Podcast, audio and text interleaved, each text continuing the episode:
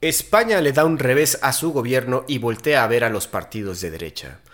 Surge conflicto por el agua entre Irán y Afganistán, mientras Erdogan gana la reelección en Turquía. Y finalmente el republicano Ron DeSantis presenta su candidatura a través de Twitter junto con Elon Musk. Esto es Perros de Embajada.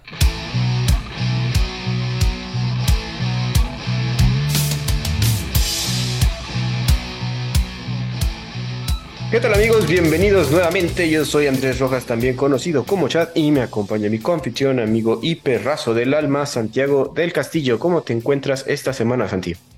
¿Qué tal amigos? ¿Escuchas? Muy bien, gracias. Aquí estamos listos para un nuevo episodio de Perros de Embajada. No se olviden de seguirnos en redes sociales.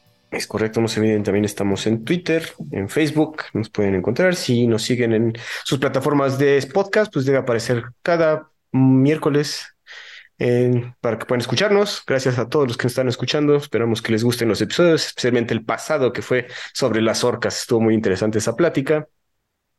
Santi, pues con noticias, creo que no, no alcancé a ponerlas en el guion, pero recientemente me salió en Twitter que están evacuando tanto Okinawa como Seúl, güey, por una amenaza de, de, misil norcoreano, como siempre. Sí, no, pero que aparentemente eh, el tema es que lanzaron un satélite eh, es lo que estaba escuchando yo, que, que, lanzaron un satélite los norcoreanos, pero que al parecer explotó en el aire.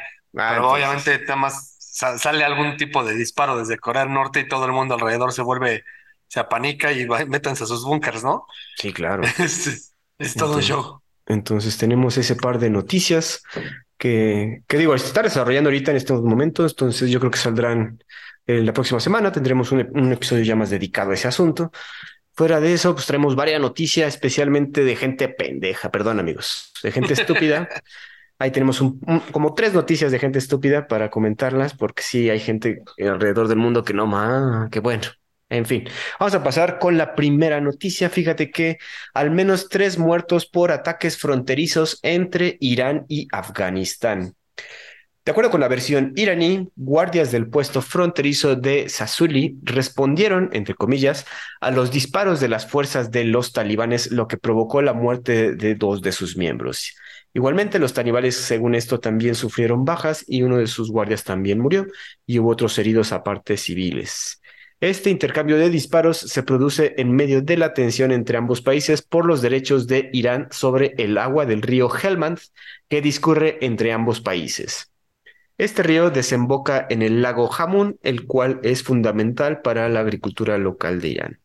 Irán acusa al gobierno de los talibanes de Afganistán de no cumplir el acuerdo firmado entre los dos países en 1973 que establece que Kabul debe suministrar 820 millones de metros cúbicos de agua al año a su país vecino.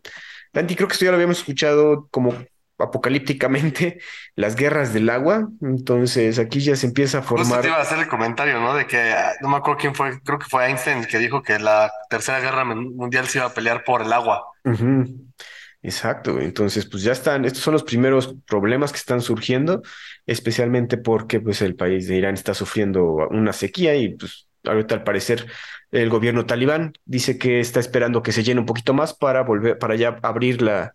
Ellos eh, hagan de cuenta que la presa está del lado de Afganistán y no han soltado el agua hacia el río Hamun, que es donde toma bastante agua la, pues, la gente de Irán, ¿no?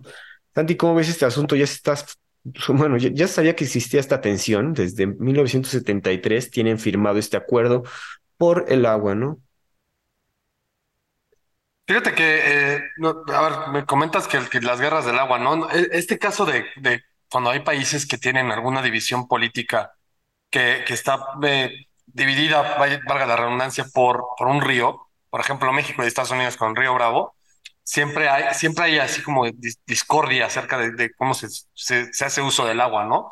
Y de hecho México en, principio tiene pues, bastantes problemas con Estados Unidos, inclusive Estados Unidos le tiene una... Eh, le está poniendo una tasa de interés alta al, uso del agua, porque el río Bravo y el río Colorado se meten hacia el territorio estadounidense. Entonces, en teoría, eh, pues deberían tener equitativamente el, uso del agua, pero Estados Unidos acusa a México de que México se aprovecha de más, entonces les llega menos agua. Eso es una acusación, ¿no? Quién sabe si es real o no, pero bueno, es el primer caso al menos de conocimiento para nosotros occidentales latinos. Y este es un, claro ejemplo perfecto de, de la misma situación, ¿no? Obviamente radicalizado, a la noción talibana y lo que hacen los talibanes, que obviamente les vale queso y, y no tienen la más mínima noción de lo que es el derecho internacional. Y yo creo que esa es la raíz del asunto, ¿no? Que el régimen talibán es una bola de fanáticos religiosos que no tienen ninguna noción de derecho y muchísimo menos una noción de derecho internacional, ¿no? Exacto. Y digo, también recordar que aparte del gobierno de Afganistán, el talibán es pues más o menos reciente, fue, tomó poder apenas recientemente contra la salida de Estados Unidos, entonces también andan ahí pues, decidiendo cosas. Yo creo que todavía no tienen bien estructurado su gobierno, pues eso también lleva a problemas. Lo que acusa aquí el gobierno, lo que dice el gobierno de Afganistán es que ciertamente el agua también está escasa del lado de ellos, entonces por eso no han abierto la llave.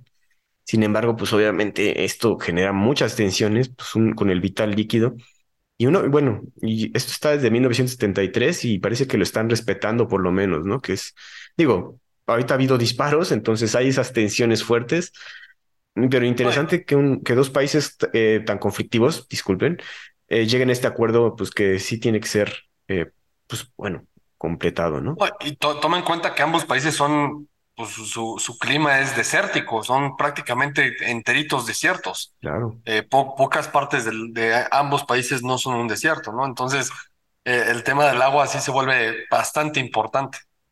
Igualmente en Irán estoy leyendo que ha habido varias protestas alrededor de la escasez de agua, entonces, digo, es, una, es algo que vamos a ver más seguido completamente, eh, específicamente en estas regiones, como bien menciona Santi, pues son regiones áridas, ¿no? Entonces, híjole.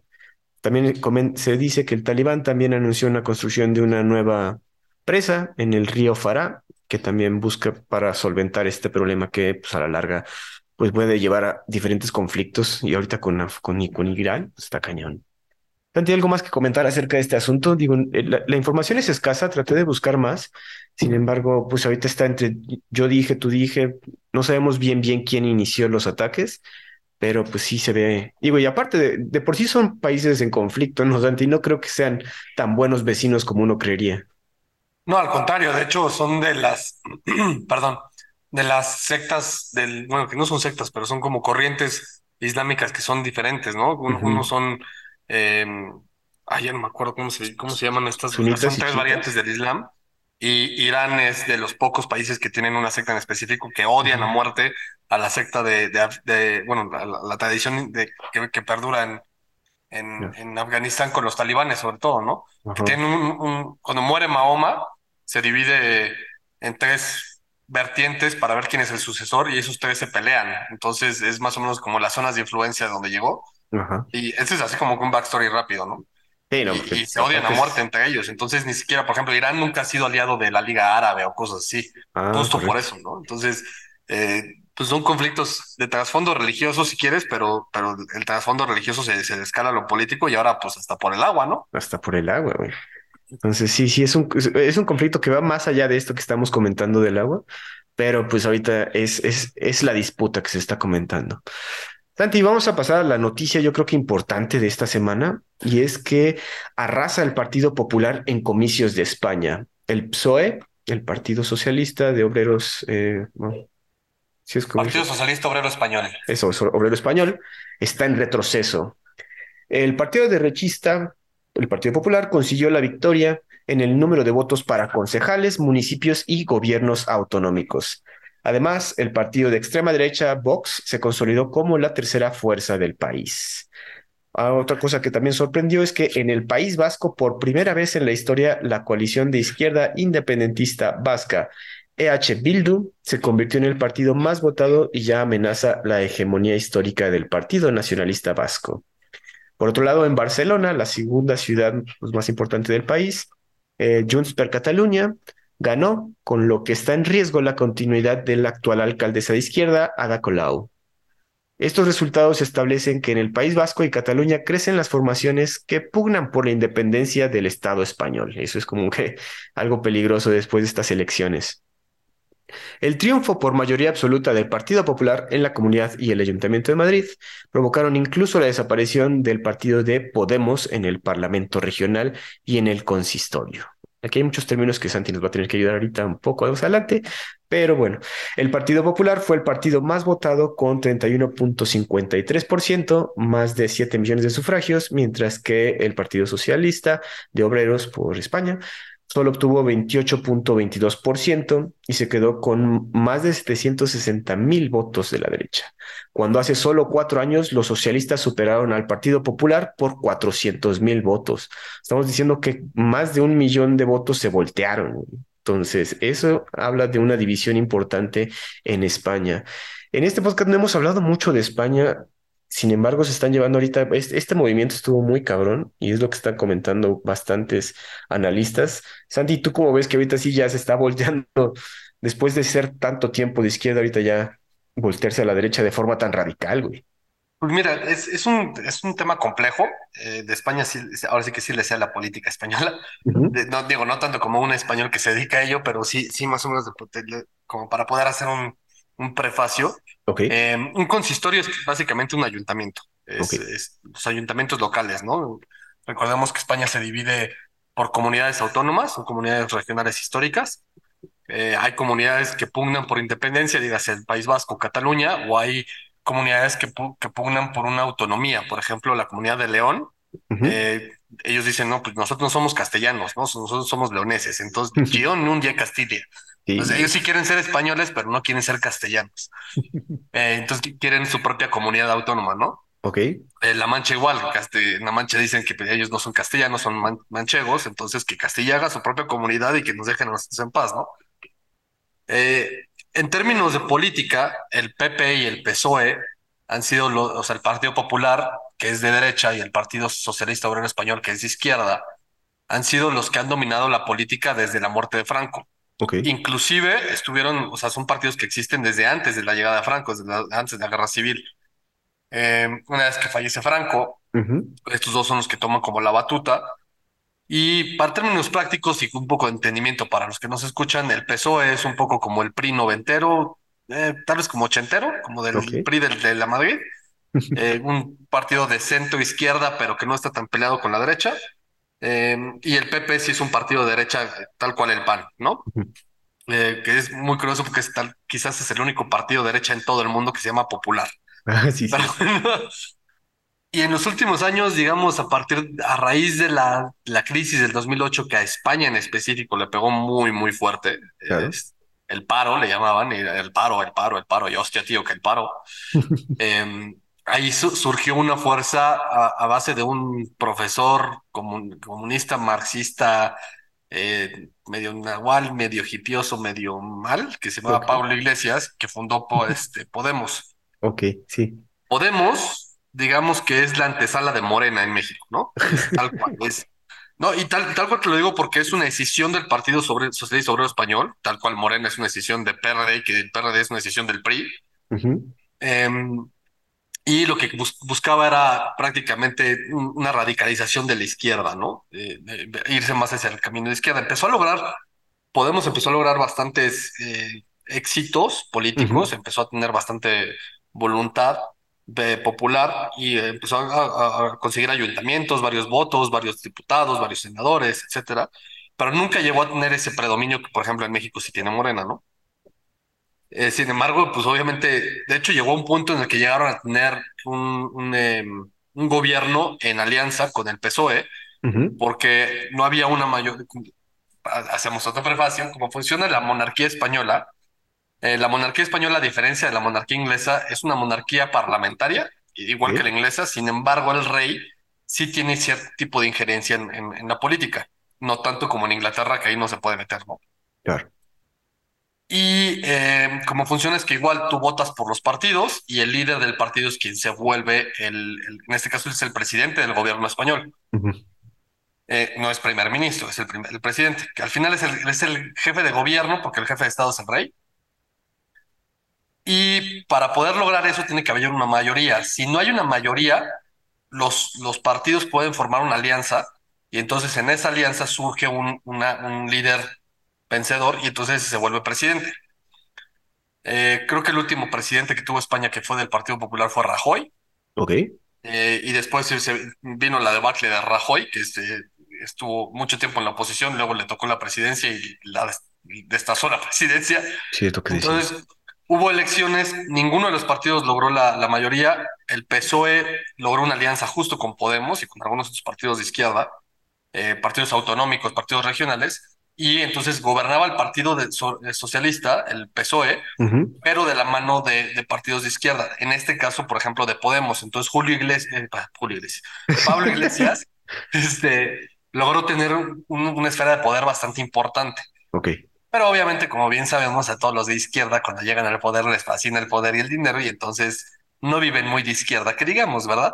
no sé. Entonces, eh, le empezaron a salir muchísimos escándalos al, al Pablo Iglesias de corrupción, de una cosa bastante espectacular, incluso de corrupción metida en México, de que él financiaba a Morena, le daba dinero al PG, este, inclusive a partidos políticos de izquierda radical en América Latina, eh, o sea, todo un tema ahí medio, medio, medio oscuro, ¿no? Claro, ok, no sabíamos. Y eso cayó en detrimento, obviamente, como era de- el líder y la única real figura del- de, de- de Podemos, pues empezó a decaer Podemos hasta que hoy vemos su completa debacle y que a mí me cae como anillo al dedo esta noticia, me fascina, que Podemos ya no tiene presencia en, en el, en el gobierno español. Eh, tomemos en cuenta que esta, esta elección que hubo en España no es una, es una elección a nivel federal, pero no es, no es una elección completa, ¿no? No votaron todas las comunidades. Por ejemplo, Castilla y León, Castilla-La Mancha, eh, creo que Galicia y creo que Andalucía no tuvieron eh, elecciones, no todas las demás sí. Entonces, como, como una renovación a mitad de año. ok, Eh, pero eso significó la salida prácticamente entera de Podemos. Obviamente, como ahora sí que como Star Wars, cuando sube la- el lado oscuro de la fuerza, pues sube el lado de la luz. Eh, y no lo digo porque uno sale del lado oscuro y del otro lado de la luz, sino porque tiene que haber un balance político. ok, Y cuando, cuando Podemos empieza a surgir con mucha fuerza, surge una, una decisión, llamémosle del Partido Popular, que se llama Vox, ajá, que es de Santiago Abascal, si mal no recuerdo, es al menos su principal líder. Y él es el, el, el, bueno, Podemos es ya un partido de un poco más de extrema derecha, sin llegar a ser fascista, pero sí una, una derecha muchísimo más conservadora, eh, que empieza a levantar bastante, ¿no? Y empieza a levantar justo porque habla de una te- un tema de libertad de mercado, libertades individuales y no de una colectivización de la sociedad. ok, Y por lo mismo una, una tribalización de las sociedades, ¿no? Y recordemos que lo que más le duele a España hoy en día son sus, sus regiones autonómicas que buscan independencia, ¿no? el, el País Vasco hasta Cataluña. Y pasando por ahí eh, Galicia y hasta si te te descuidas, Andalucía o Sí las islas, ya sea Tenerife o, eh, o Mallorca, Ajá, eh, Valencia, Aragón, todas esas tienen ciertos sentimientos independentistas que podrían fermentarse de, de una manera, eh, pues como dominó. De hecho, el, el gran problema de por qué España no le reconoce a Cataluña su independencia es porque le preocupa de que si le, le reconoce la independencia, todos se van a ir. exacto. Entonces va a dejar de haber un reino español. Eh, a mí, a mí, la neta, o sea, yo, yo soy de la opinión personal que creo que sí me va a tocar ver un- eh, una España eh, diluida, en el que Cataluña sea país independiente y quizás hasta el País Vasco, ¿no? Ajá, no mames, ¿tú crees así? Sí, sí, por supuesto.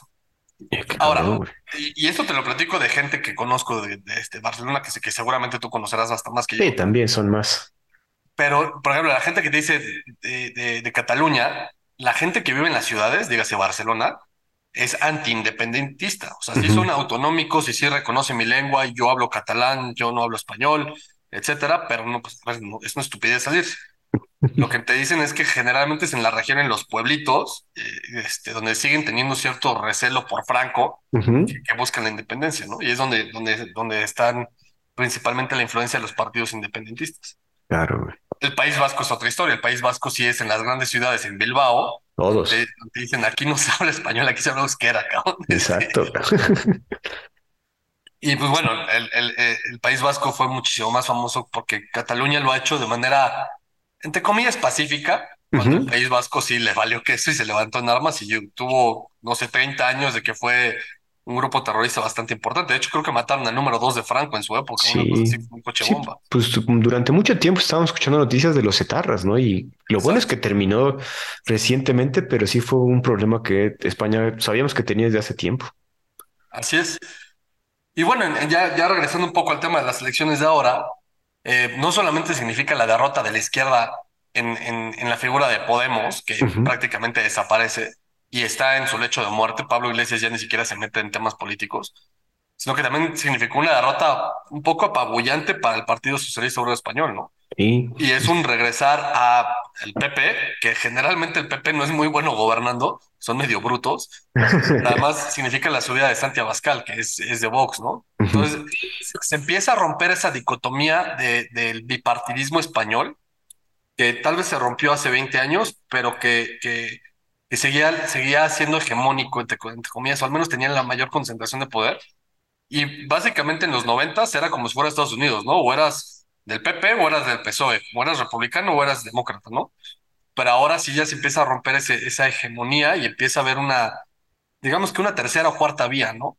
ah, correcto. Y, y eso fue pues, pu- por Podemos y por, y por eh, Vox. Y antes de Podemos también, bueno, después de Podemos también hubo que se llamaba Amigos o una jalada así medio ex- extraña. Ok, Y sin tomar en cuenta los partidos autonómicos y los partidos este, regionalistas, ¿no? Y los independentistas y todo este show. correcto. Estaba buscando, cuán- ya llevas bastante tiempo el PSOE en, en el poder, ¿no? Bueno, desde Sí, Zapatero. cuando, cuando- ahora sí que cuando estuvimos en España, Micha, estaba este Zapatero, que él era del PSOE, Mariano Rajoy eh, Ah, la oposición y él ganó las elecciones, me parece que en 2011, como un año después de que nos fuimos, y del 2011 se la chutó hasta como por ahí del 18 casi, ¿eh? Este, Ah, correcto. puedo equivocar, pero por ahí del 18, no sé. Sí, estoy viendo. Ajá, 2014. ¿14? Creo que sí, según aquí Google. Pero bueno, sí, sí son periodos largos. De hecho, ahorita la siguiente noticia, ya bueno, es que va complementada con esto porque ahorita todavía tenemos que hablar de esta situación y es que España prepara elecciones generales anticipadas en julio.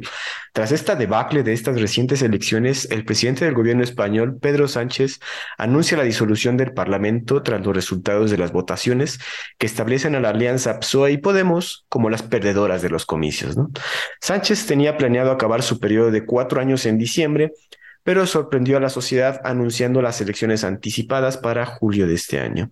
El gobierno de Sánchez ha enfrentado protestas por los conservadores en enero, hay que recordar, y el enojo de estos grupos de derecha se deriva de que el gobierno decidió eliminar el crimen de, por sedición y el gobierno el crimen por sedición y que no y que se ha visto obligado a negociar con separatistas vascos y catalanes, ¿no? Que también recientemente, ¿te acuerdas que hubo esa polémica en España de estos catalanes que decidieron independizarse? Se me fue el nombre del señor, güey, pero que ya los perdonó, que ya fue- fue- recibieron un perdón por parte del gobierno de Pedro Sánchez y eso es lo que tiene un poco enojados a los conservadores, que ahorita el miedo que nos comentaste de que una España se puede fracturar si, el, si solo uno de las regiones autónomas se, se, se deslinda, ¿no? Y, bueno, el- el otro partido que decía no se llama Amigos, se llama Ciudadanos. Y ese también tuvo, digamos que fue como medio decisión de, de, de Podemos. ajá, Y también la- en la gráfica de, de preferencia electoral ves cómo se, le, se, se supersube cuando Podemos medio se, se queda estancado. Y ahorita es cuando esos dos se cayeron brutalmente, ¿no? Y, se- y surgió Vox como la, la alternativa a la izquierda radical. Em, el, el, el, el tema, de, de- a ver, Podemos llegó a tener hasta el 13% de preferencias electorales a nivel y actualmente es uno de los partidos que está con, con Pedro Sánchez. Pedro Sánchez es el presidente español y es del del PSOE, pero este, está, está, es, o sea, ganó las elecciones gracias a Podemos, porque si no, no, no le habría dado, ¿no? claro. Ahora, vamos ya como que a, analizar este pedo, güey. O sea, ¿por qué esta decisión de tantos votantes españoles de darle la, la espalda a, es- a un gobierno de izquierda, ¿no? Un gobierno del PSOE. No, ¿tú qué, a qué lo, a qué dirías aparte de esto que dije de que, Mira, an- analizando tal cual el, el- el comunicado que es, eh, vamos a adelantar elecciones, es, es una patada de ahogado, porque sí, la derrota es apabullante y entonces ya no te queda otra porque ya te vuelves un poco ingobernable, ¿no? Eh, el presidente es un partido, cuando te- todo lo demás de- de- de la- del aparato político no está contigo, no vas a poder gobernar, Claro. sobre todo en un sistema parlamentario. Entonces, por eso llama elecciones, ¿no? Porque dice, a ver, si no voy a poder gobernar, pues mejor o, me- o que me ganen las elecciones o, eh, o, eh, o que me ratifiquen, ¿no? Y a ver si logramos algún acuerdo con, con otras fuerzas políticas. El tema es que no se esperaban que Vox fuera tan, tan grande. Vox, Sa- Santi Abascal, tengo entendido que no está muy propenso a hacer algún tipo de alianza con el PP, eh, porque él, él está como que en su racha de crecimiento, entonces dice, no, no los necesito ahorita. Entonces, no, no creo que el PP pueda ganar una elección sin, sin Vox, y obviamente Vox no la va a ganar, ¿no? Pero el, PSOE, que es, una, es un tipo de socialdemocracia centrista, medio izquierdista, eh, puede buscar cierto apoyo de, de, la, de, las fuerzas de izquierda, ¿no? Que digamos de Ciudadanos, de, de, de Podemos, etc. eh, yo, yo el trasfondo como tal lo, lo, lo, veo así como eso, ¿no? Es, es, es el, el, el cambio, el, cambio político y fíjate, y, y, es una luz de esperanza para toda Latinoamérica, porque generalmente lo que pasa en España se va reflejado unos 5 o 6 años después en casi toda Latinoamérica. Claro. Entonces, si haces los cálculos, cuando España giró a la izquierda y giró a la izquierda con, digamos, con Podemos, y que empezó, a, pues, Podemos y Ciudadanos empezaron a hacer un tema, eh,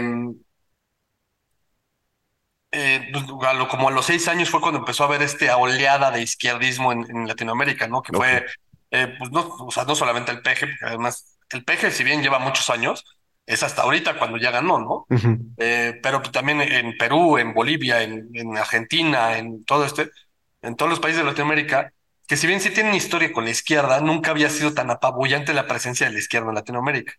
Claro. Entonces, yo esto lo veo con esperanza para Latinoamérica, porque en unos seis años quiere decir que vamos a volver a voltear a, a, la derecha y más que a la derecha, un tema, un tema libertario, ¿no? Que es, que es más a donde yo me identifico. Uh -huh. Y lo veo porque justo es eso, es lo que comentaba, lo que le pasó a, a, Pablo Iglesias, el de Podemos. Es la izquierda, por naturaleza, cuando llega al poder no sabe gobernar.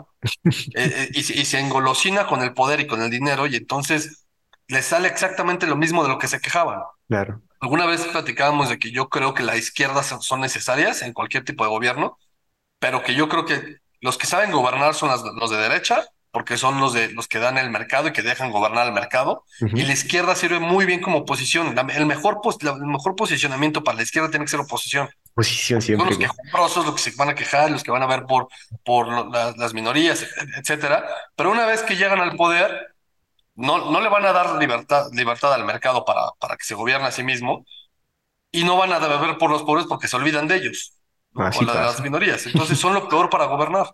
Yo creo que va por ahí. Oye, creo bueno, que la gente pues, se da cuenta de eso y dice, no, estos güeyes prometieron este aire. Aire y no se armó.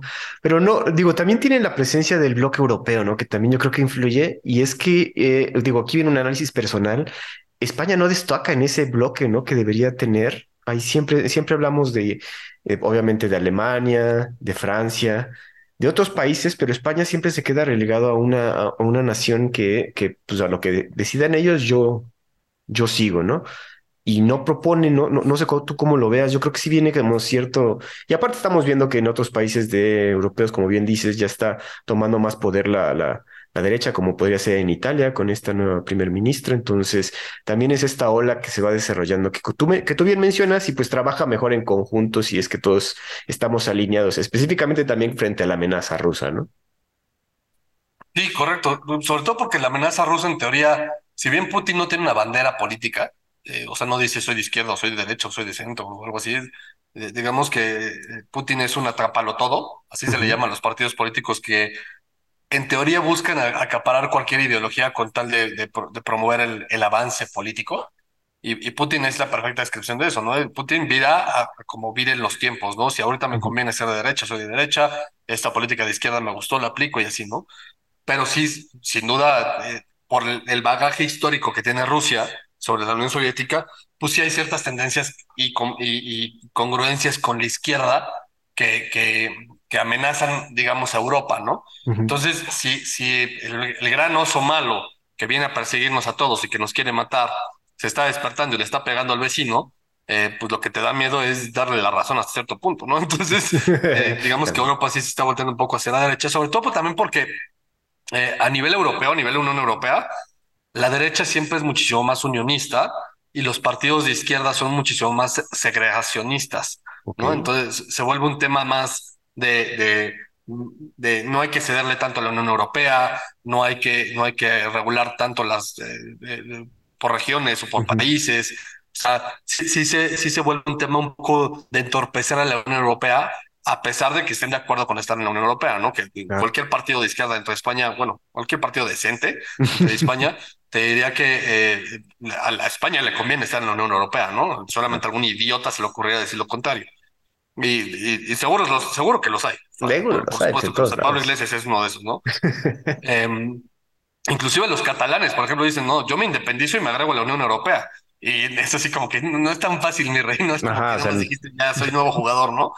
Eh, pero bueno, yo creo que va por ahí, ¿no? y por eso Europa tiene cierto viraje hacia la derecha, por temas económicos, sin duda, a nivel mundial hay un, hay un tema de, viraje, eh, y, y, además por temas políticos de, manera interna y por temas geoestratégicos, que es la noción de, de, que viene el oso ruso a comernos, ¿no? Obviamente. Pues yo creo que vamos a hablar más de este asunto más eh, en cuanto se desarrolle más. Vienen las elecciones que dijo ahorita Pedro Sánchez se van a hacer en julio, entonces lo vamos a comentar bien, pero pues sí está este cambio radical en los votantes españoles, pues ya lo hicieron temblar bastante a los poderes en este momento. Santi, vamos con una noticia rápida. Fíjate que ya habíamos comentado que hubo elecciones en Turquía, no se llegó al porcentaje necesario para declarar ganador. Sin embargo, Erdogan consigue la reelección en la segunda vuelta de las elecciones turcas. Consigue otro periodo de cinco años al derrotar a Kemal Kilicdaroglu, creo, con 52.14% de los votos. Se requería por lo menos un 51%, entonces el señor Erdogan lo consiguió. Por su parte, Kilikdaroglu declaró como las elecciones han sido injustas, eh, ha declarado las elecciones como injustas, pero continuará la lucha contra el gobierno de Erdogan. La victoria de este señor Recep Tayyip lo establece como el gobernante que ha estado más tiempo en el poder desde la fundación de la República hace más o menos un siglo. Sus aliados de la OTAN, tanto Estados Unidos, Alemania, Reino Unido y Francia, rápidamente felicitaron al reelegido presidente por su victoria. Igualmente, el señor Vladimir Putin le envió sus felicitaciones. Los principales retos en este nuevo término son la alta inflación en el país, la crisis tras los terremotos de este año y el desarrollo de los valores islámicos. Esto último es lo que menciona Erdogan. Santi, uno de los considerados dictadores, pero que también se encuentra dentro de la OTAN, como ves, ya ganó su reelección, ya puede, ya tiene otros cinco años más para trabajar. Yo te diría que justo por la cerrazón que tuvo la elección, no es un dictador. Eh, a ver, no es el típico político que te permite hacer cualquier tipo de cosas, pero también tienes que entender las idiosincrasias de cada país, ¿no? Erdogan con esto se vuelve el, líder político de Turquía que más tiempo ha estado en el poder, justo después de Ataturk, que es el que te platicaba, que fue el que eh, turquizó al Imperio Otomano, ¿no? hizo una ola como de, de, de no sé cómo se diga esto, turquicinización. este... Pero bien, turquinización. Em, y la realidad es que pues, o sea, no puedes acusar de que es un dictador cuando hay una democracia real. Que la, que la elección pudo haber sido injusta porque te permiten más cosas a un candidato que a otro, está bien pero al final los votos son los votos, ¿no? Y, la, y, volvemos a lo mismo que te platicaba. Yo creo que la gente ya a cierto punto sí quiere Erdogan porque lo, lo ha vuelto a Turquía un país estable, entre comillas, con muchos problemas sin duda, pero estable. Y, y, además que lo ha hecho... Em, un jugador político mundial, pues, ¿no? exacto, es lo que iba a decir, un jugador político que con el que ya no solamente es eh, eh, te voy a molestar, ¿no? Y te, y te, voy a y voy a abusar de ti como la, como la Unión Europea, ¿no? Cuando quisieron entrar en la Unión Europea y la Unión Europea se volteó y dijo, ah, no, está muy bien, si no quieres que esté contigo, pues me volteó y digo, hola Rusia. Eh, entonces, y, por eso Rusia lo celebra, ¿no? Exacto. Er, Erdogan es, es, es, un, es un político que es un poco populista, es una derecha populista, pero que, que y, además es conservador. O sea, es un poco como ponemos lo mismo, de derecha. Entonces, eh, creo que, que, va a seguir un poco bajo la misma línea en la que ha estado, de jugarle un poco a, a coquetearle a Europa, pero sin dejar de, de, tener ciertas alianzas estratégicas con Rusia y posicionar a Turquía como lo que él quiere que sea, ¿no? Es, es, es un jugador estratégico porque además es el puente entre Europa y Asia.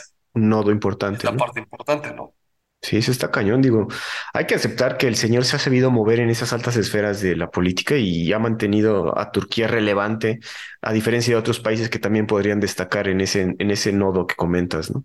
Ah, y algo interesante de él es que él es, él es este, musulmán y ha mantenido al Islam como parte esencial de la política sin, sin radicalizarla, ¿no? Sin volverla a un Afganistán o un Irán en el que la vida religiosa es eh, la columna vertebral del país, ¿no? Acá es es musulmán, yo apoyo a los musulmanes, no quiere decir que vaya a, perseguir a los católicos o algo así, pero sí, sí quiero que la vida turca sea un, un, un proceso musulmán, ¿no? Un, un, un, modus vivendi de, como lo dice, como lo dicta el Corán, ¿no?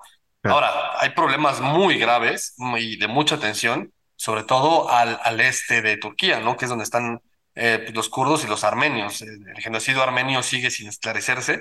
Eh, vaya, esclarecido entre comillas, y ha habido juicios, quieras, pero pues el, genocidio armenio es de esas tragedias olvidadas porque no fueron judíos los que se murieron. Ah. Eh, tal cual. Tiene, tiene sentido. Y, y, sí, es un, es un turbo macrogenocidio, ¿eh? O sea, estuvieron a punto de aniquilar toda una población, a, toda una nación, ¿no? Nada más, afortunadamente existe un país que se llama Armenia, que está lleno de armenios, porque si no se los hubieran chutado a todos, cabrón. y, y, no solamente el tema, este, el, Kurdistán también es, es, todo un show, ¿no? El, de los kurdos es, es, es un tema muy delicado que además este, está justo en la caldera del, del infierno del, del, planeta. Está dando justo ahí con, con Jordania, con, con Israel, con Palestina, con, con Líbano, con la caldera del, del infierno. Cabrón. Sí, con todos los vecinos mala onda, güey. Sí, sí, sí. Pues vamos a ver qué pasa con este nuevo término de cinco años para Erdogan. Hay que ver qué sucede con Turquía, pero pues ya lo comentamos acá, pues sí es un jugador político importante y del cual hemos mencionado varias, en varios episodios. Santi, vamos a empezar con una sección, o sea, no quería bautizarla exactamente, pero la sección idiota de la gente en todo el mundo. Está cabrón, creo que este, esta semana se pusieron de acuerdo. Hubo otras noticias, obviamente, amigos, pero queríamos hacer un, episodio más, más light. Fíjense que, y esto seguro lo vieron en algún video o alguna noticia, un hombre es arrestado tras abrir, tras abrir la salida de emergencia de un avión en, a medio vuelo porque el señor se sentía sofocado.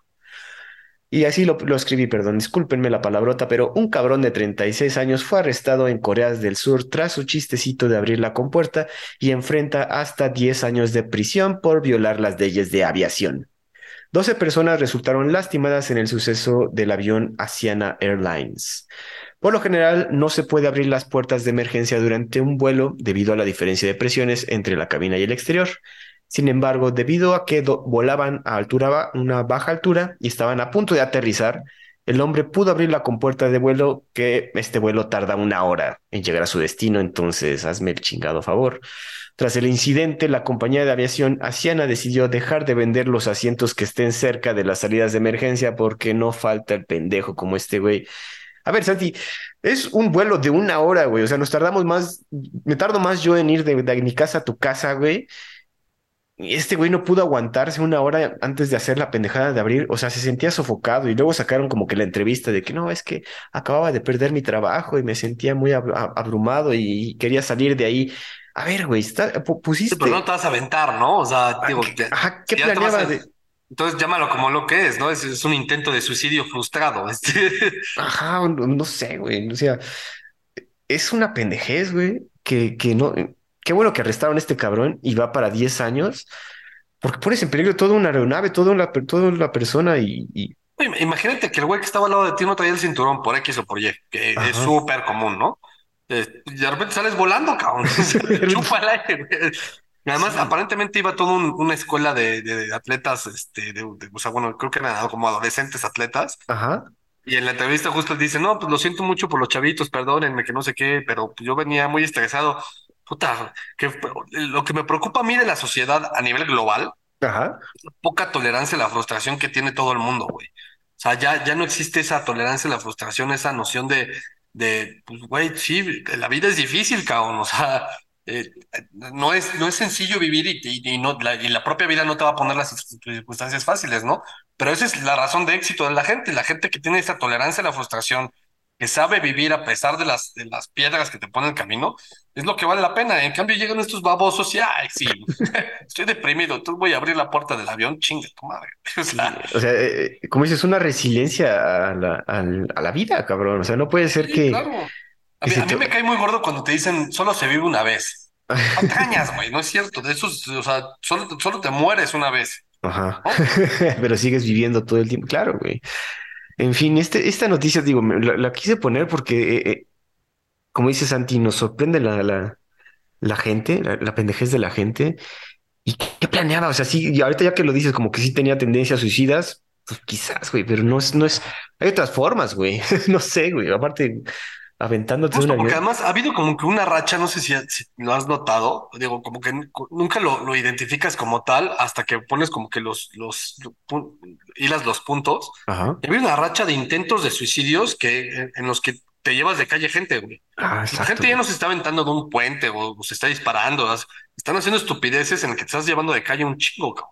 Entonces ya al nivel social de psicosis está brutal, es, Mm. es- está grave, güey. Está grave, güey. O sea, sí, ya no, ya no es irme yo solo, sino llevarme los más que pueda. Eso es ya psicótico, güey. Está cabrón ahorita que lo comentas, sí es cierto. Digo, ya no, no, no nos ponemos a hablar acerca de todos los tiroteos en Estados Unidos que eventualmente se disparan solos, pero sí, este, sí está este asunto, Santi. Santi, pasando al siguiente estúpido del día. Un oficial de India vacía un reservorio de agua para recuperar su teléfono. Otro El- imbécil. El trabajador había dejado caer su teléfono tras intentar tomarse una selfie, por lo que este señor decidió drenar dos millones de litros de agua del reservorio por cuatro días para recuperar su teléfono Samsung. El señor de nombre Rajesh Bishwas pidió permiso al encargado del reservorio para drenar el agua y poder, eh, utilizando bombas de diésel y recuperar su telefonito. Obviamente, cuando se enteraron las autoridades, este señor fue suspendido de su puesto por abuso de poder y haber desperdiciado millones de litros de agua en una época de sequía en India, donde es uno de los países que sufre más cabrón de sequías, güey. Tandy, como dices, hay pendejos en todos lados, pero cuando hay pendejos con poder, como este güey que tiene, Sí, sí, sí, eso es lo más, lo más grave de todo, ¿no? son los Fíjate que peligrosos, güey. estaba investigando yo acerca de este baboso y resulta ser que él era un oficial de gobierno, sí, efectivamente, pero ¿sabes qué, cuál era su puesto? ¿Cuál, cuál? Era el inspector de alimentos. No mames. Y le sacaron, obviamente ya después de que hizo esta estupidez de, pues se me cayó mi Samsung. Además, a ver, ¿qué, qué tanto? El Samsung ya se metió al agua y por más que sea prueba de agua, Ajá. ya no lo, no, o sea, no lo sacas, no lo salvas, ¿no? O sea, No. ya murió. Entonces, ¿qué, qué tanto pensó que tenía que tener tan importante su celular como para vaciarlo, ¿no? Eso, eso más bien fue un display de poder, una- literal un abuso de poder, pero nada más para demostrar que Ajá. podía hacerlo, eh, que por recuperar el teléfono. Justo después de que lo arrestan y que hacen todo este show, sacaron una nota de él, que justo aquí lo estoy viendo, el- el- el- la vida de lujos que se, que, que- que se llevaba el, el, Food Inspector, Rajesh Vishawas. Eh, y sí, o sea, manejaba unos jeeps espectaculares, así con winch y con eh, snorkel y toda la jalada. Se, se le ve paseándose con pistolas, eh, motocicletas. O sea, sí, sí es todo un, un personaje Ok. que obviamente esto es en detrimento de cualquier, de, de cualquier sociedad, pero esto le va a doler muchísimo. Te digo que yo no tengo ni idea de política de India, pero seguramente le va a doler el partido del que sea, porque es una Sí, güey. Como digo, bueno, ahorita que ya lo, investigaste más, pues sí es obviamente un claro abuso de poder. Y si más si este güey ya estaba demostrando a través de sus, porque seguro son sus fotos de Instagram mostrando todos sus lujos de güey. Exacto, mira, tenía una, una, una, una moto que valía alrededor de un millón de dólares, una cadena y un brazalete de oro que estaban eva- valuados en medio millón de dólares. O sea, eh, o sea, ¿qué, qué- ah, bueno, ahí, ahí te pones a pensar, ¿qué tendrá el señor en su teléfono como para llevar? O sea, no le era más fácil decir, bueno, pues compro otro cabrón. Pero no, o sea, algo tenía ese güey en ese teléfono que obviamente si se recupera, porque aparte ni se iba a recuperar, digamos que, que tiene algo incriminatorio, güey, pues no lo van a encontrar, güey. Exacto, o sea, ya cuánto, o sea, además, ¿cuánto tiempo tardas en drenar todo ese, ese, es- es- esa agua, ¿no? Dijo que cuatro días, güey, ya no sirve, güey, ya. Cuatro días drenando, Ajá. obviamente el teléfono ya está, vaya, y además encontrarlo. De hecho, creo que la nota no dice si lo encontró o no, pero, pero, eh, imagínate. Este, Exacto, todo para acabarla de cagar, creo que ni lo encontró el muy imbécil, güey. Ay, Santi. Oye, hablando de poder, eh, ¿viste el final de Succession? No lo viste, cállate. No mames, espérate, que está bien, sí. Entonces, eh, lo tienes pendiente y tienes que terminar de verlo, güey. No, no lo he visto y ahora sí. Generalmente me gustan los spoilers, pero ahorita sí No, güey, no pasar veas. Nada. De verlo hoy y, me- y- y platicamos la siguiente semana. Eh, Santi, nuestro tercer eh, candidato a pendejos de este episodio. Policía peruana incauta ladrillos de cocaína envueltos en insignias nazi, güey. Se confiscaron 58 kilogramos de cocaína con destino a Bélgica y los paquetes en los cuales estaban transportados tenían el símbolo nazi y el nombre del Führer grabado en los ladrillos. Los narcóticos fueron encontrados en un barco con la bandera de Liberia en el puerto de Paita. La policía no reportó personas arrestadas porque obviamente si te cachan con, o sea, si incluso yo creo que el grunt promedio ha de haber visto, oiga jefe, ¿por qué con un símbolo nazi no nos van a parar? Por porque no mames, es un símbolo nazi. No Es que sé, además, no sé si te acuerdas hace, no me acuerdo cuánto tiempo, pero habrán sido como seis o siete años, que unos nazis, no me acuerdo si eran peruanos o ecuatorianos, estoy casi seguro que eran peruanos, fueron a un meeting en Alemania de neonazis ajá, y les metieron la putiza de su vida, pues porque eran peruanos, güey, obviamente. claro, Y entonces ya cuando los entrevistan regresan y dicen, no, pues es que ya estamos desilusionados del movimiento porque nosotros nos consideramos arios y es, es- eh, y nosotros apoyamos a- al Führer y no sé qué, y obviamente pues cuando llegamos a Alemania íbamos a apoyar, pero nos metieron la putiza de nuestras vidas.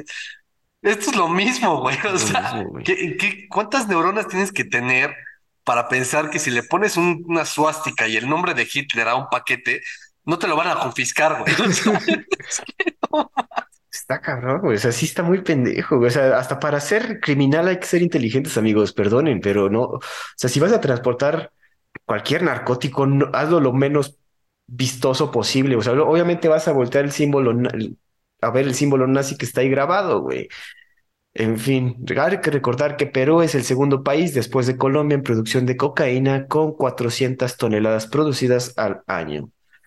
Ay, Dios, pinche gente estúpida, güey. Pero Ah. Aquí sí, yo- honestamente, o sea, es que con que las tres noticias son de pendejos, pero el, hay que hacer la nominación, ¿no? Yo, yo le voy a, a los idiotas estos, ¿no? O sea, estos sí se me hacen los más pendejos de todos.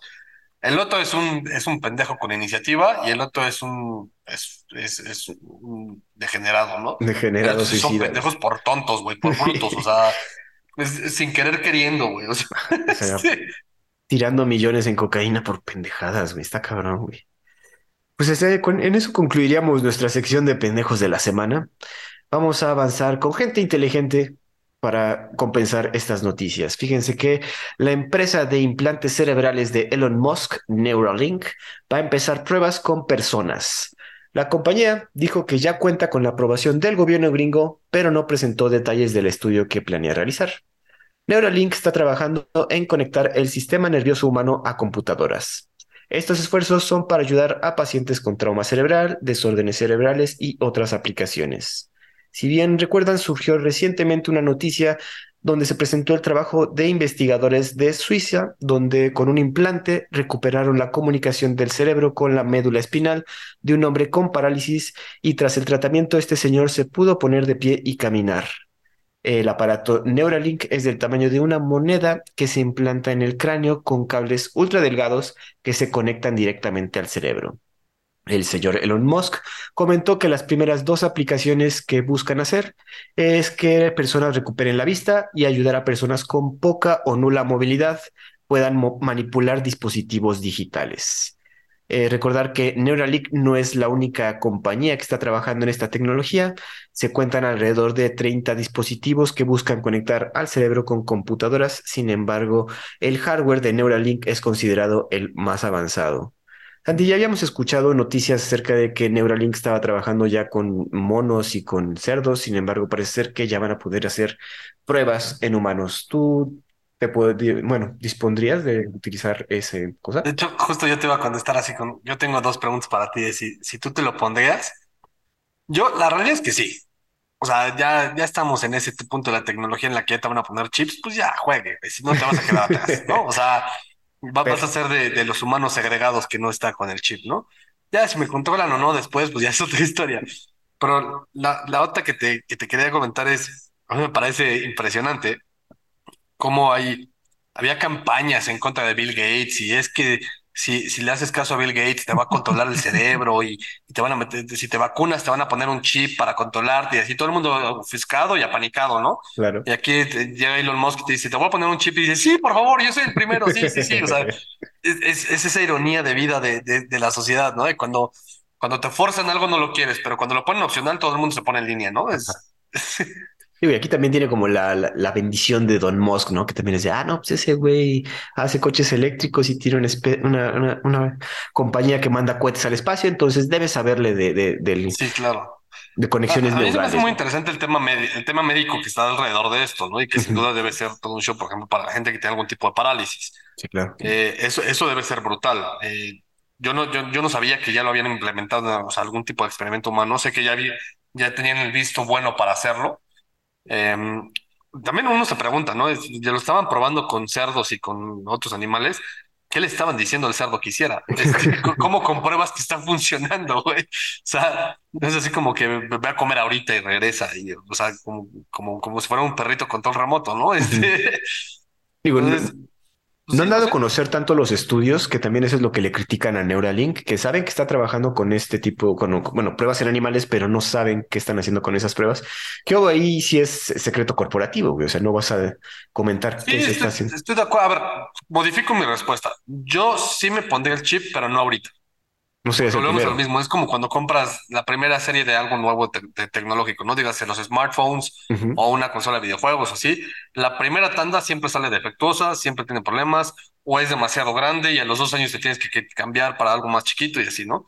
Entonces, yo en un futuro, que ya cuando esto sea algo mucho más establecido y más común y que ya haya estudios al respecto y, y no solamente cuáles son los beneficios, sino cuáles son los contras de hacer algo así, entonces ya valoras realmente cuál es el, el, el el intake que, que, y el riesgo que quieres correr tú, ¿no?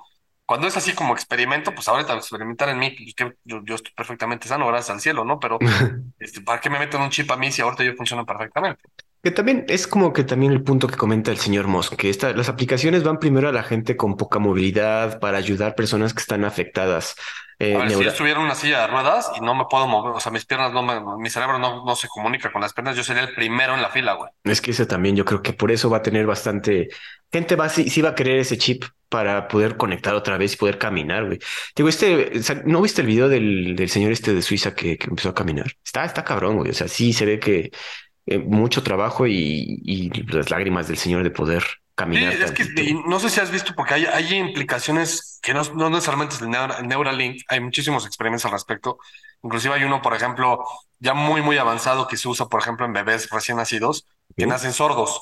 Ah. Y les implantan un chip que es externo, que se conecta al oído, y los bebés tienen cuatro o cinco meses de nacidos, ya tienen cierta interacción con la mamá, y pues están ahí normal, ¿no? Y, pero no escuchan nada. Y les ponen el chip y escuchan por primera vez la voz de la mamá y se ponen a llorar de la emoción. Y, o sea, eso, eso sí está brutal. Uh -huh. No es de Neuralink y está súper emocional además, ¿no?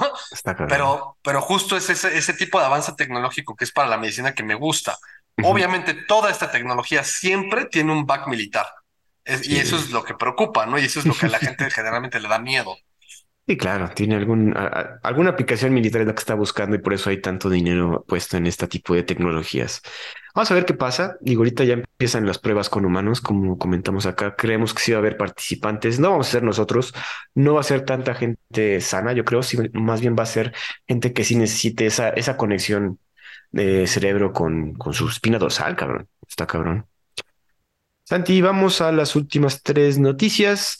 Fíjate que ya Ron DeSantis propone cerrar la frontera con México para combatir la crisis de fentanilo y los cárteles de las drogas.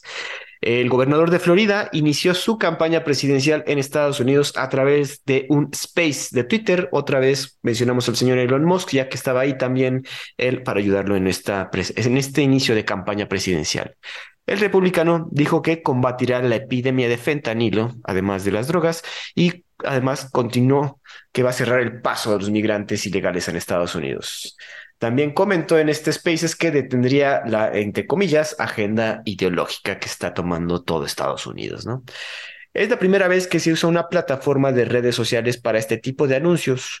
La mayoría se mantiene apartidistas y no promueve ni respalda candidatos. Sin embargo, desde la compra de Twitter por parte de Elon Musk, pues el señor sí ha estado más, más partidista, la verdad.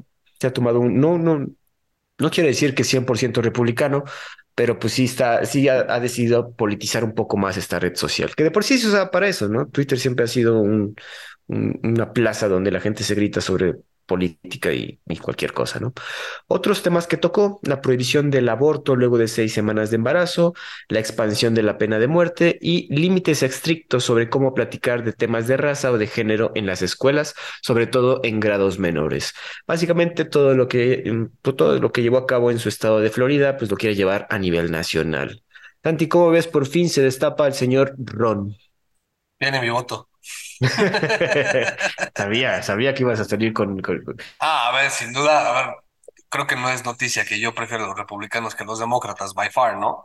Obviamente, cuando estás lidiando con alguien como Trump, es, es un poco más complicado defender a los, a los republicanos, a pesar de que prefiero a, a Trump que, que ciertos personajes como tu abuelito Biden, que ya ni, ni, ni, ni, pues, pues, ni noción de- del tiempo tienen, ¿no? No, está cabrón por Eh, a ver, ya todo el mundo sabía que se iba a lanzar. Qué bueno que ya lo hace oficial. Falta mucho camino por recorrer. Acuérdate cuando, cuando fueron las primarias de, de los republicanos en la elección antepasada, cuando ganó Trump, nadie esperaba que Trump fuera a ganar, ¿no? De hecho, al principio Trump estaba hasta abajo en las encuestas. Entonces, la realidad es que el, el, el sistema político electoral de Estados Unidos da muchas sorpresas siempre, sobre todo cuando hablamos de quién va a ser los candidatos y tenemos que esperar los super PACs y, y, y- y las primarias, ¿no? Eh, yo creo que DeSantis viene con mucha fuerza y puede ser la fuerza que tire a, a Trump eh, en sus aspiraciones de candidatura. Y además puede ser la fuerza que tira a tu abuelito Biden, ¿no? Yo sin duda creo, eh, y, y te lo podría apostar prácticamente ahorita, que las elecciones no ganan los demócratas siempre y cuando se, se empecinen con Biden. Entonces, Es pues que bueno. quieren poner a trabajar cuatro a, a años los más. temas a los que, que- que la agenda ideológica, pues es que estoy de acuerdo con el 99% de lo que dice. O sea, prohibir el aborto después de seis meses de, de- de embarazo, o sea, solamente, desde mi perspectiva, solamente los psicópatas están en contra de eso. O sea, seis meses ya tiene, ya, ya no puedes ar- No, seis arguir- semanas, seis argumento semanas. válido que no tiene órganos, que no tiene, o sea, ya es un ser humano, güey. O sea, antes de eso, si quieres, puede ser debatible. Yo, yo soy, eh, personalmente, yo no soy de la opinión de que sea debatible, pero te la puedo pasar, ¿no? Puedo lidiar con eso. Pero ya después de seis meses, puta, pues mejor que nazca y mátalo ya que nació, ¿no? No, sea, pero son seis semanas, güey. de todas maneras, es lo mismo. Sabía que no ibas a cambiar, güey. Ah, no. Bueno, ok, se- se- seis, seis semanas puede ser un poco más debatible. Pero yo, en, en mi, en mi personal punto de opinión, sí estoy en contra de. Ok, ok. Eh, Eh, estoy a la- favor de que las mujeres tengan control sobre su cuerpo, pero su cuerpo no involucra el cuerpo de otra persona. Ese es mi argumento. La expansión de la pena de muerte. También. De hecho, yo creo que en México debería haber pena de muerte. Y, y así, ya, güey. O sea, de- Oye. ni siquiera de como lo hacen en Estados Unidos de inyección. Aquí es por fusil o por linchamiento público, como sea, güey. Oye, ¿viste este Este- cabrón, el, el, el cabrón que aventó un perrito al aceite, güey? Sí, se la. O sea, ese güey, dime si no se merece la pena de muerte, cabrón. Pues creo que sí, Y ahorita eso es algo con un animal, ¿no? O sea, que yo en lo personal no soy tan radical ambientalista como para decir, güey, este, eh, pero reconozco que eso estuvo muy, muy mal, ¿no? Sí. Eso, no lo debes hacer. ¿Qué, qué tipo de psicópata tienes que hacer para, para aventar un perro al aceite? Pero a ver, violadores, güey, este, pederastas, este, no sé, asesinos a sangre fría, todos los narcos, güey, o sea, la manera, la manera más sencilla de deshacerte de eso es, de- mételes miedo, cabrón. Tienes miedo, güey. Yo sí estoy a favor de la pena de muerte. Obviamente sé que muchas veces justos pagan por pecadores. Hay una película famosísima que se llama La vida de David Gale, que a mí me parece muy mala. Eh, pero, No- no la vi, pero, pero a sí ver, sin duda, ¿no? Y, y es, ¿qué clase de estúpido tienes que ser para, para hacerte un, un autoencubrimiento tú mismo para co- cobrar un punto, ¿no? Para demostrar que tú tenías razón. O sea, eso es de psicópatas, güey. Entonces sí te mereces la pena de muerte por psicópata, por hacerle fraude a la ley. Ok. Este, tal cual. Entonces, pues, y el tema de la migración en México, a ver, yo soy de la idea de que sí, el derecho a migrar es un derecho universal, pero migrar desde el punto de vista legal, güey, no nada más porque la llegue, llegue la gente como pues, por sus huevos, yo quiero vivir acá, güey. Sí. Porque al final, cuando uno migra, dice, sí, pobrecito migrante, este, está buscando una mejor vida. Sí, güey, ¿a expensas de qué y de quién? Porque es a expensas del Estado y el Estado depende de mis impuestos. Entonces yo no quiero que mis impuestos se vayan a pagar la vida de un migrante que le van a regalar todo porque pues está huyendo de quién sabe qué, güey.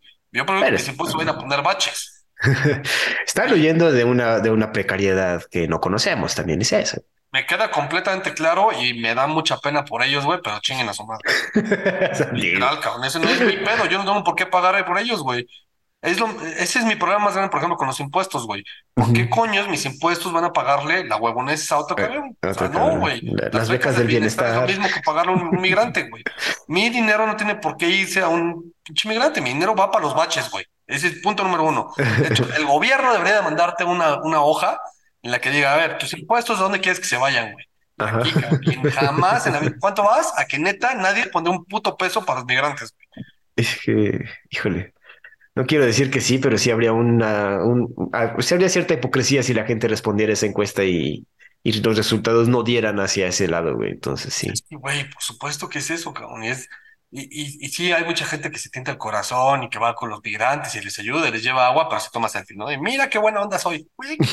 O sea, güey, yo no me, yo no me trago esas saladas. Yo sí creo que, a ver, es problema de Estados Unidos porque México no se ha hecho cargo del tema migrante y no se ha hecho cargo ni de sus propios migrantes ni de los migrantes que entran por el sur, que además es súper, pero súper irónico y está muy mal. eh, bueno, se ve muy mal de toda la gente que critica a los gringos por cómo tratan a los migrantes, cuando ven perfectamente cómo los mexicanos tratamos a los migrantes en el sur, güey. Si Pues tuvieran sí. un gramo de madre, primero resolverían el tema de cómo tratamos los mexicanos en general a los, a los centroamericanos en el sur, incluso en la Ciudad de México, güey, Sí, que claro. está llena de migrantes en las calles, que ya son, es que lo- ahora sí que le- les quitaron la chamba a los, a los limpiaparabrisas, güey, ya todos son Ah, no salvadoreños, hondureños, está brutal. Fíjate que y aquí en, en Puebla como que dejaron de haber, es horrible. dejó de, antes había un flujo más importante, yo creo que durante la pandemia, ahorita ya no hay, esos, ese flujo de migrantes pues ya está en la frontera, yo creo, y ahorita como me mencionas que están ahí en, en No, aquí en el DF está atascado, o sea, pero brutal. O sea, y, y, y además, va, va a sonar súper white chican esto. Ya, pues, suéltalo, ya, ya, ya no puedes decir nada más white chican después de que apoyas No, no, no, ya, escúchame, porque sí lo voy a decir. Antes, o sea, los, los limpiaparabrisas tenían la decencia de que si les decías que no, pues eran no, ¿no? Y además, pues estaban, pues de cierta manera, el típico mexicano normal, ¿no? O sea, un- una fisionomía normal. Ahorita con los centroamericanos que están acá, güey, son tipos hiperandrajosos que no sabes si te van a saltar o no, güey. Y perdón porque lo diga así, pero además les vale queso y ni siquiera te limpian bien el parabrisas, güey. O sea, ni siquiera traen el agüita con jabón y el, el, el limpiaparabrisas y Ajá. así. No, traen un pinche bote así de agua negra, horrible, y con un felpudo te lo limpian, güey. O sea, Con- ni, si- ni si- sí, o sea, mal. O sea, dijeras, bueno, pues lo hizo bien, pues le doy su moneda, ¿no? Pero no, el cabrón le vale madres, que le estás diciendo que no, y todavía encima de que le estás diciendo que no, porque estamos acostumbrados a decirle que no, que les valga madres, Ujú. lo hacen mal, güey. Ensucian más el coche. O sea, neta, no, no, no, no, no, no. Pues bueno, digo, aquí ya cerrando aquí la noticia, estamos de acuerdo que Santi votó ya por Ron DeSantis. Hay que ver qué, va- qué, qué más propone. El señor ac- acaba de iniciar su campaña, pero pues ya lo tenemos bien definido con todo lo que nos, los puntos que tocamos acá, ¿no? Y son los más importantes de su agenda y yo creo que va a expandirse sobre eso. Yo creo que ya habíamos comentado en episodios pasados cuando salió a decir eh, estar en contra de la ideología de género, pues se ganó a mucha gente, ¿no? Igual aquí estos puntos que detendría la agenda ideológica, los, son los puntos que al gringo le empieza a ser un interesa, tema güey. relevante en Estados Unidos porque por fin, al menos es, es mi, mi visión, creo que por fin empieza a haber una respuesta de la gente que había estado callada sobre el tema de la ideología de género y ya empieza a haber eh, pues gente que está en contra de, de- de competiciones tipo lo de Lía Thomas en la NCAA, eh, los libros de, educativos en primaria. No sé si viste lo, de- lo que le Es pasó a Target, eh, que lo de que puso sí, eh, lo, todo lo del Pride de, para niños que fuera del Pride y que perdieron quién sabe cuántos millones de dólares en evaluación y tuvieron que quitarlo. O sea, ya empieza a haber una respuesta de, a ver, güey, o sea, ustedes son minoría, sí, qué bueno que, que te quieres vestir de mujer cuando eres hombre, pero no te metas conmigo, cabrón. O sea, yo No, no tienes y, por qué obligarme a hacer eso, ¿no? y esa respuesta también es contra las mismas marcas, ¿no? O sea, las marcas están agarrando para obviamente vender más estas Sí, ideologías que creen que va a jalar gente, pero pues parece que le está saliendo pues lo contrario, güey. O sea, ¿A no, poco no te fascina cuando llega el mes del Pride que de repente todos los logos ya tienen Rainbow, ¿no? eso Y, y no está, tienen ni un solo empleado que sea Rainbow, una cosa. Eso, es, sí, es, es, es la, la, la exponencia máxima de, lo, de todo lo que está mal con el capitalismo de mercado, ¿no? O sea, ahí sí estoy completamente sí. de acuerdo. Explotar una, una, una ideología que además, desde mi perspectiva, es una ideología completamente equivocada. 100%. Pero bueno, vamos a pasar, luego vamos a seguir hablando de Ron DeSantis, obviamente. Vamos a pasar en la sección favorita de Santi que le hicimos para este episodio, la sección de ballenas. Avistan, avistan a la ballena espía rusa en la costa de Suecia. Para quienes no saben, esta ballena tipo beluga ha sido vista con un arnés y una cámara en costas de Noruega, aumentando la sospecha de que es una espía. Se le ha bautizado con el nombre de Valdimir, creo que se dice así, y que fue vista por primera vez en 2019 con una cámara envuelta en plástico con las palabras Equipment St. Petersburg. Se especula que la ballena había escapado de su cautiverio y entrenamiento por parte de la Marina rusa y se ha acostumbrado a deambular cerca de barcos. Santi, ¿tú conocías a la famosa ballena espía rusa? A esta en específico no, pero sí, sí, no es la primera vez que hay una noticia así desde mi perspectiva, un poco sensacionalista. 100%. Antes estaba el tema de los delfines, ¿no? Los delfines espías rusos. Ah, también, güey. No mames, no sabía. Honest, a ver, los cetáceos son, son, como lo comenté en el podcast pasado, son de las especies más inteligentes que hay. Y las belugas, los delfines, las orcas son hiperinteligentes. Y pues, desde que yo estaba niño siempre estaba este tema de que ya están entrenando delfines para, para interactuar con humanos y cosas así, ¿no? Y para los militares y todo este show. De ahí al real, no creo que haya un tema ahí de que, pues, a ver, Beluga, ve a investigar qué están haciendo los noruegos. Y ya va la Beluga, lo ve y regresa y dice, sí, mi general, acá estamos, este, tome fotos aéreas, ¿no? No, honesto, no lo veo así, güey. Eh, en, una de esas, inclusive, puede estar hasta investigación científica en pro de las belugas, güey. También. ¿por, ¿por, qué no puede ser algo bueno, no? Porque siempre ¿Por qué siempre pensamos mal? Ahora también, obviamente, pues cuando se trata de Rusia estamos incitados a pensar que es algo malo. Ya estamos acostumbrados. Eh, lo que es curioso es que es, es, es, la beluga, que de, las, de los tres, o sea, de los tres que menciono, la orca, el delfín y, las belugas, es, es hiper inteligente, pero no, no tiene un, desarrollo tan grande en, términos de inteligencia, de inteligencia como las belugas, como las orcas, ¿no? O los delfines. Lo que es quizá, y por eso me incita a pensar que pueda ser más un tema de investigación científica, más allá que un tema militar, las belugas tienen, eso sí, el sonar más importante, o sea, es, es el, el, ojo del mundo, ¿no? El sonar que tienen es el sonar natural más importante que hay en todo el mundo. En la cabeza, si te fijas, la forma de las belugas tienen así como que un chichón, eso se llama melón, así, tal cual, melón.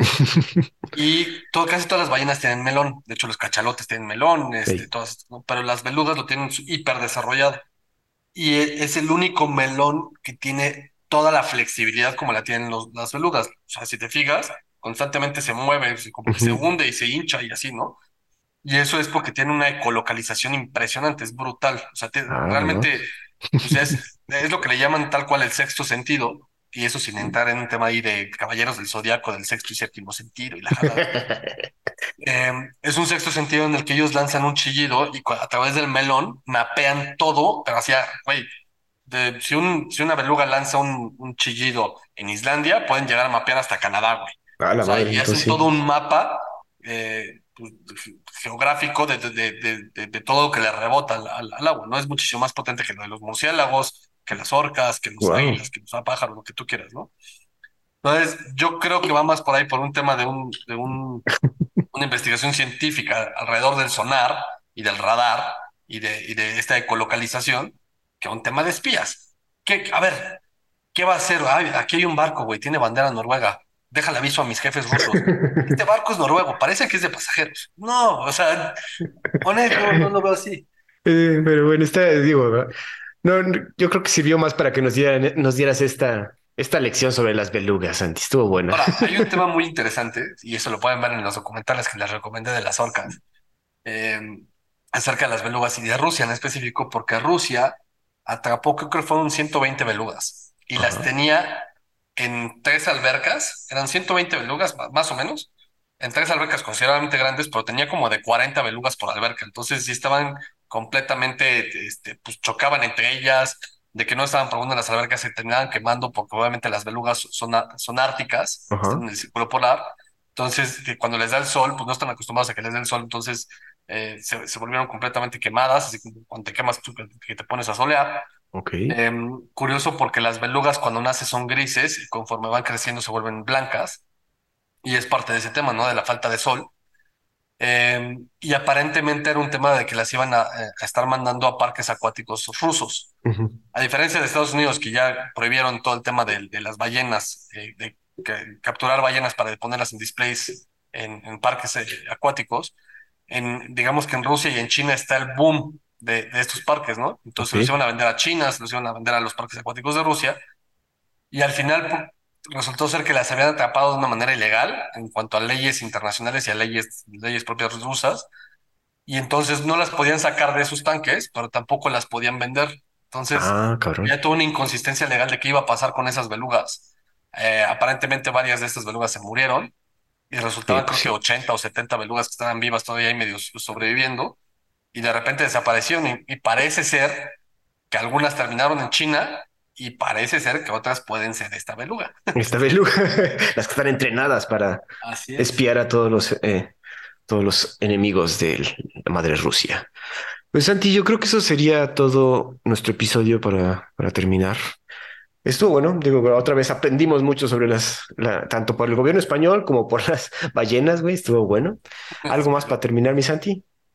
Nada, el siguiente hablamos de los cachalotes. Exacto. A ver qué sale. Pues bueno, amigos, eso sería todo de nuestra parte. Nos escuchamos la siguiente semana con más ballenas aquí en Los Perros de Embajada. Hasta luego.